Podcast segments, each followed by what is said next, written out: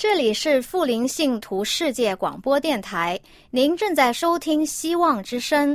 如需要更多信息，请随时写信给我们。我们的电子邮件地址是 bible at a w r dot o r g，或者您也可以通过 WhatsApp 致电给我们，加幺二二四杠二二二杠零七七七。婚礼之后。爱情的下半场，爱情的下半场变幻莫测，充满挑战。也许结婚后发现枕边人竟然和你有着天壤之别的性格。天壤之别的性格。原来原来性格不合真的会有问题。嗨，到时再说吧。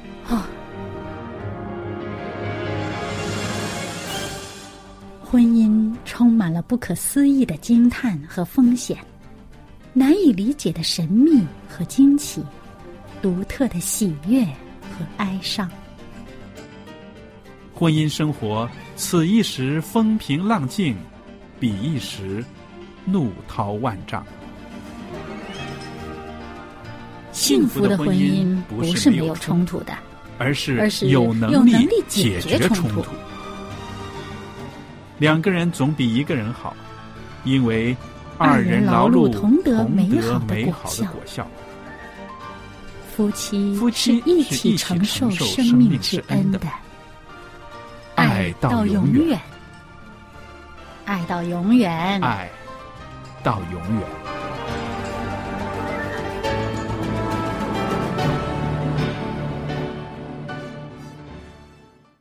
婚礼之后才是现实生活的一个真正的开始。没有什么新人在踏上红地毯的时候就想婚姻是一定会失败的。但是，婚姻生活很多年，很多夫妻啊都是以离婚收场的。那我们说，在这个现代的社会里边，有人说这是一个后现代的社会，性别角色的混淆啦，同性恋婚姻的公开啦，堕胎的合法化了。许多潮流与风气正不断的冲击着原有的家庭结构，尤其离婚率日益高涨，好像一般人不将夫妻分手呢当做是一个错误的途径了，反而觉得离婚就是要脱离一个困境、结束一个痛苦的最好的方法。那如果婚姻这么痛苦，为什么还有那么多人赶着去结婚呢？所以婚姻呢？真的是非常复杂的一个问题，一个现实生活，对不对？那今天呢，佳丽会在节目里边呢，跟大家谈谈，到底是什么破坏了婚姻？有一些数据的，那么我相信听众朋友们呢，根据这些数据呢，也可以估量一下我们自己的婚姻生活的质量是怎么样的。那节目的后半部分呢？我也会跟大家一块儿翻开圣经，我们从圣经的一个人物罗德，我们看看他的家庭生活，从中我们也可以学到一些教训。当然还有好听的诗歌啦，是不是？那朋友们，我相信对于这个复杂的婚姻生活，你也有许多的感想。如果您愿意的话，也可以写信给我，跟我聊聊您心里面对婚姻生活的这种体验啦，或者是您的一些经验。都可以写信给我。那么节目尾声的时候呢，我会告诉您我的地址，还有小礼物要送给您的。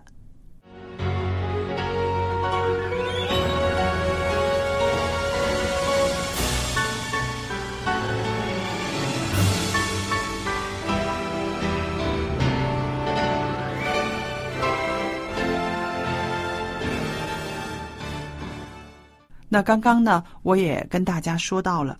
到底什么是婚姻的破坏者？谁是破坏这个婚姻的？那我也说到了有一些数据，是不是？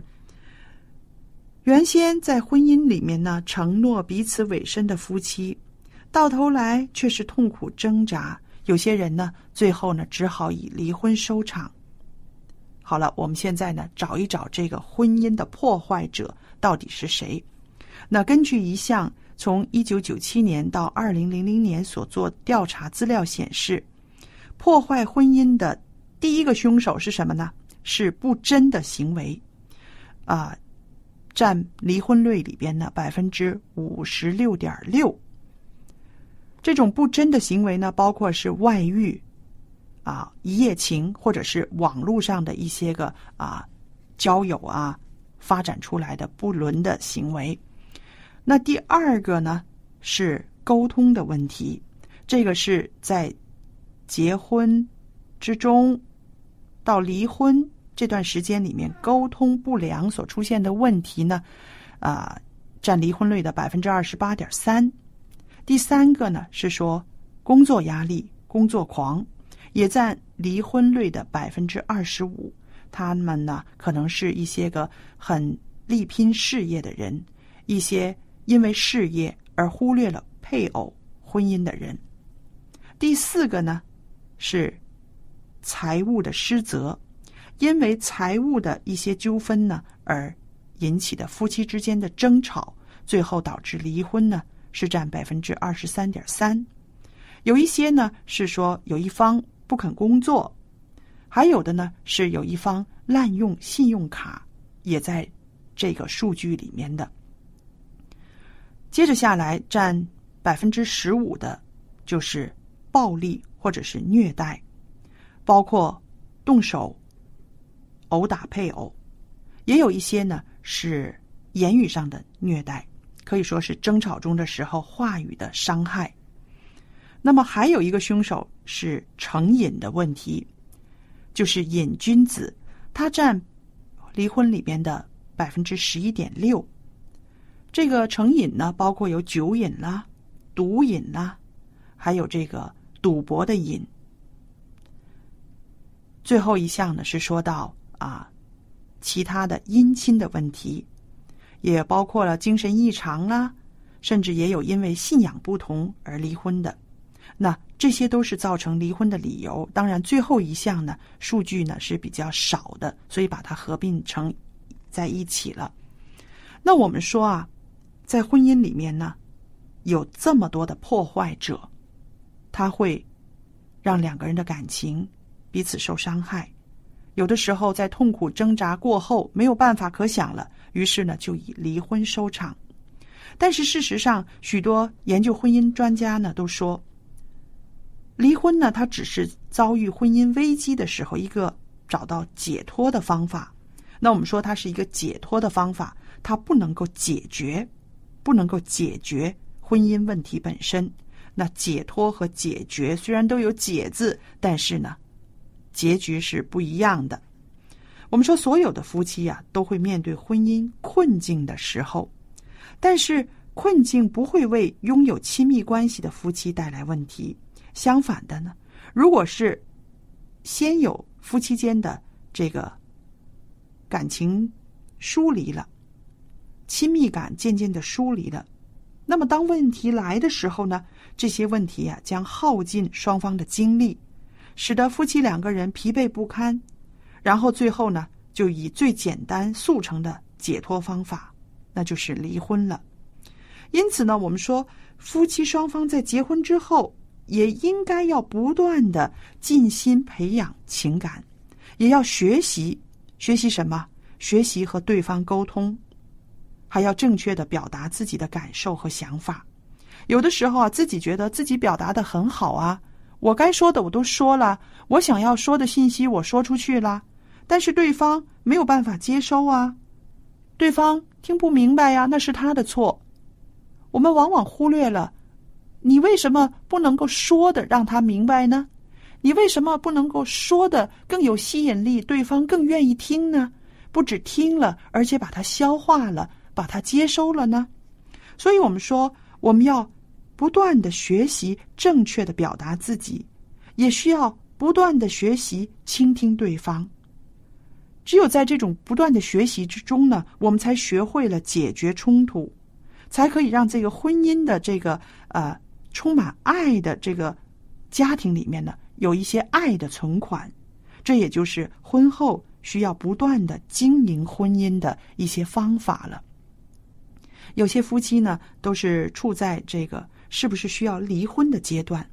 那其实这个阶段也是很痛苦的，好像住在一起已经没有办法忍受对方了。于是呢就选择分开居住。那这种分居的行为呢，通常让人误以为是婚姻的终结。其实呢，我反而觉得有的时候分居它只是一个过渡的时期，可以导致婚姻复活，又或者是导致婚姻死亡。圣经的理想是要求分居的夫妻复合。啊，如果您愿意看一看这个圣经的话呢，在哥林多前书七章十一节。保罗呢，就是说，若是离开了，不可以再嫁；或是仍同丈夫和好，丈夫也不可离弃妻子。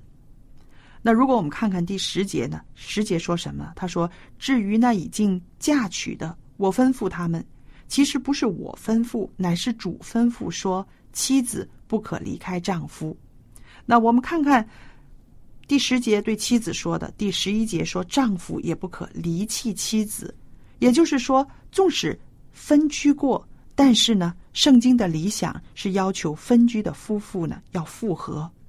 当然，复合这条路不容易走，但是呢，它却是绝对正确，也是值得我们去努力的。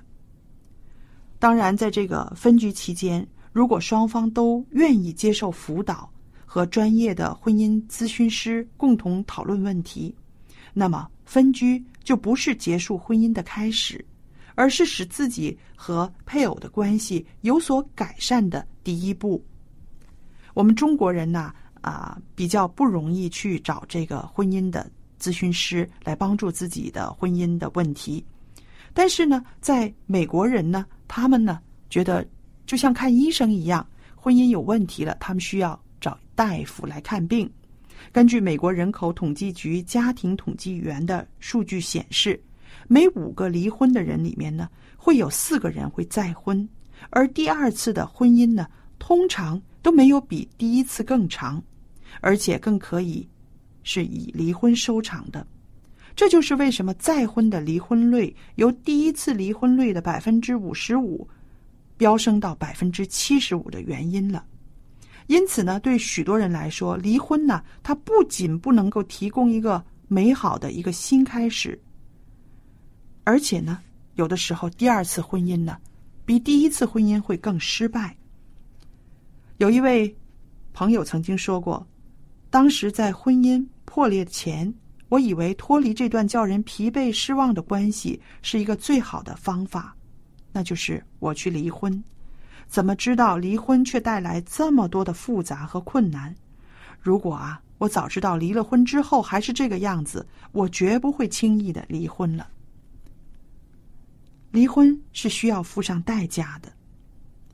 啊，犹太人他们有一个经典的书籍叫做《塔木德》，在《塔木德》这本书里呢，曾经描述了这样的一个故事：一个名字叫梅尔的拉比。他总是在安息日的晚上，就是星期五的晚上公开讲道。有一位妇女呀，非常喜欢听他的讲演。有一天晚上呢，梅尔拉比的讲道特别长，因此这位妇人回家的时候，发现家里面一片漆黑。她的丈夫很生气的站在门口，向她大吼大叫说：“你去哪里了？”做妻子的当然说：“我去听拉比讲道。”可是呢，这个丈夫更生气了。他就说：“既然这位拉比的讲道这么吸引你，你这么晚才回家，我不让你进门，除非啊你吐口水到他的眼睛上，作为他带给你这么快乐、这么晚回家的一个报偿。”然后他又妒忌又讽刺的说：“这位妇人去听拉比的讲道了。”这个妻子真的是又害怕又惊慌，不知道怎么办好。哪有人敢向拉比吐口水呢？他没有办法，只得到邻居家里面去暂住。当这件事情啊传到了梅尔拉比的耳朵里面，他就请人去把这位妇人叫来。拉比装说眼睛有病，问这个妇人知道什么方法可以医治好他的眼睛的疾病吗？这位单纯的妇人很紧张的说：“我当然不知道怎么样治眼睛的病。”拉比说。只要你向我的眼睛吐几次口水，就可以治好它了。这位妇人面对拉比，当然是又惶恐又犹豫。最后，她还是照着拉比所要求的去做了。梅尔拉比对妇人说：“现在回家去告诉你的丈夫，你要我向拉比吐一次口水，我向他的眼睛吐了好几次呢。”事后啊，拉比的门徒们非常的生气，他们向拉比抱怨说：“老师，你怎么可以让他行这样的行为呢？使做你的门徒的都感到受到羞辱。”可是梅尔拉比却很严厉的斥责他们说。能促使丈夫和妻子之间和睦幸福的任何行为，都绝不是可耻的。听众朋友们，这个拉比很聪明，可是这个故事也说出了，无论多么困难，都需要千方百计的挽救婚姻。离婚它不是解脱婚姻困境的一个方法，在婚姻里面，两个人都要共同的努力。寻求彼此的了解，也要学习彼此相爱，还有呢，饶恕。这样一来呢，才能够找到婚姻中的满足，才能够即使使分居的人呢，也可以让婚姻死而复生。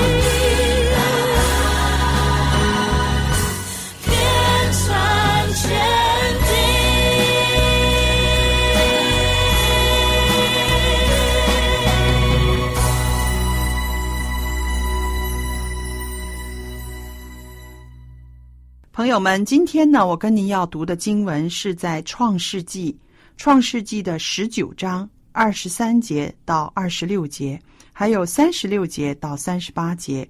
这是说到罗德的经文说，罗德到了索尔，日头已经出来了。当时耶和华将硫磺与火从天上耶和华那里降于索多玛和俄摩拉，把那些城。和全平原，并城里所有的居民，连地上生长的都毁灭了。罗德的妻子在后边回头一看，就变成了一根岩柱。然后到了三十六节说：“这样，罗德的两个女儿都从他父亲怀了孕。大女儿生了儿子，给他起名叫摩甲，就是现今摩甲人的始祖。小女儿也生了儿子。”给他起名叫做卞雅米，就是现今雅门人的始祖。我们看圣经里面记载的罗德，罗德是一个不会吃亏的人，但是他的执着呢，却输掉了妻子和女儿。这是一个由赢到输的故事。罗德贵为亚伯拉罕夫妇唯一同往应许之地的至亲。是上帝特赐的洪恩，但是他不满足于已经有的富裕，竟然向享乐地索多玛举家迁移了。平原的繁华生活，当然比山区的单调生活更令人容易染上罪恶。在新约里边，彼得后书二章七节呢，曾经这样提到罗德是因为恶人的淫行。而常受委屈的艺人，可见他在索多玛仍然保存着一颗比较仁义的心，可以说是难能可贵的。他保得住自己，却保不住家人。他们这些家人呢，最后也尝到了恶果。可见又要侍奉上帝，又要侍奉马门，或者说这个是啊尽享其乐的马门，都不会两者兼得的。反会输的意外，而且非常的凄惨。罗德他不甘于富裕中安分守己，他不愿意像亚伯拉罕那样，于是他住进了那个上帝也忍无可忍，终于要毁灭的城市。就在天使拉着他、他的妻子和两个女儿四个人逃避天火焚城的时候，仍保不住。遭硫磺火赶上，越走越慢的妻子。他走得那么慢，回头是舍不得索多玛的一切吗？或者是带着太多的行李，他根本没有办法走得快？真的是不知何故，住惯了繁华大城的罗德，像转性一样的住进了深山的洞穴，与他相依为命的女儿也被迫接受这样子的。巨变。这位父亲徐徐老去，女儿的终身大事也没有着落，家庭面临绝后的悲剧。两个女儿为了立后，就做出乱伦的抉择。女儿一定是在淫乱的城索多玛学会了这些所谓非常异端的，真的是没有办法让常人接受的性行为。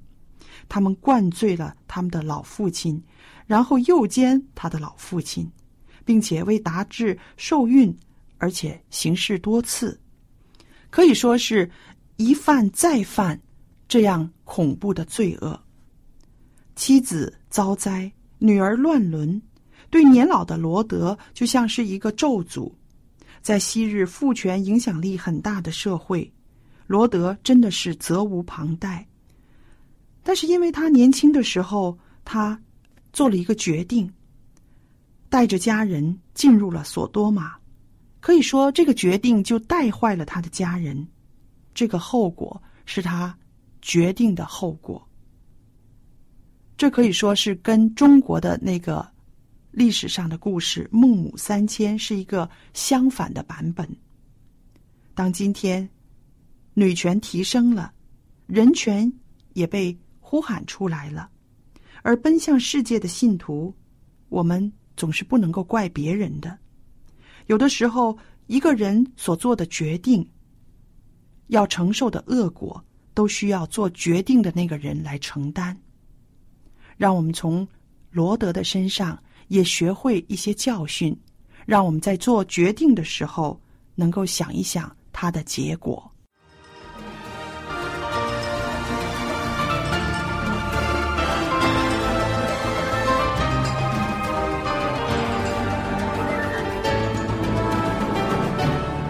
各位朋友，时间过得很快，我们的节目又到尾声了。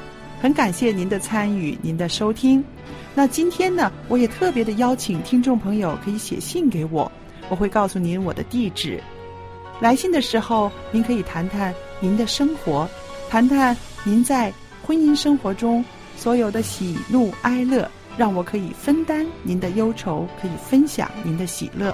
您写给佳丽收就可以了。另外呢，我电子信箱的地址是佳丽，佳丽的汉语拼音的拼写，然后后边有一个 at v o h c v o h c 点 c n，我就可以收到了。好，今天的节目到这要结束了，谢谢您的收听，愿上帝赐福与您和您的一家人，我们再见。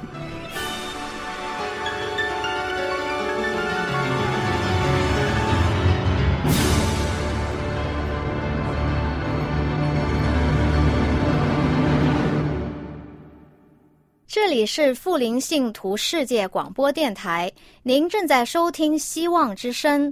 如需要更多信息，请随时写信给我们。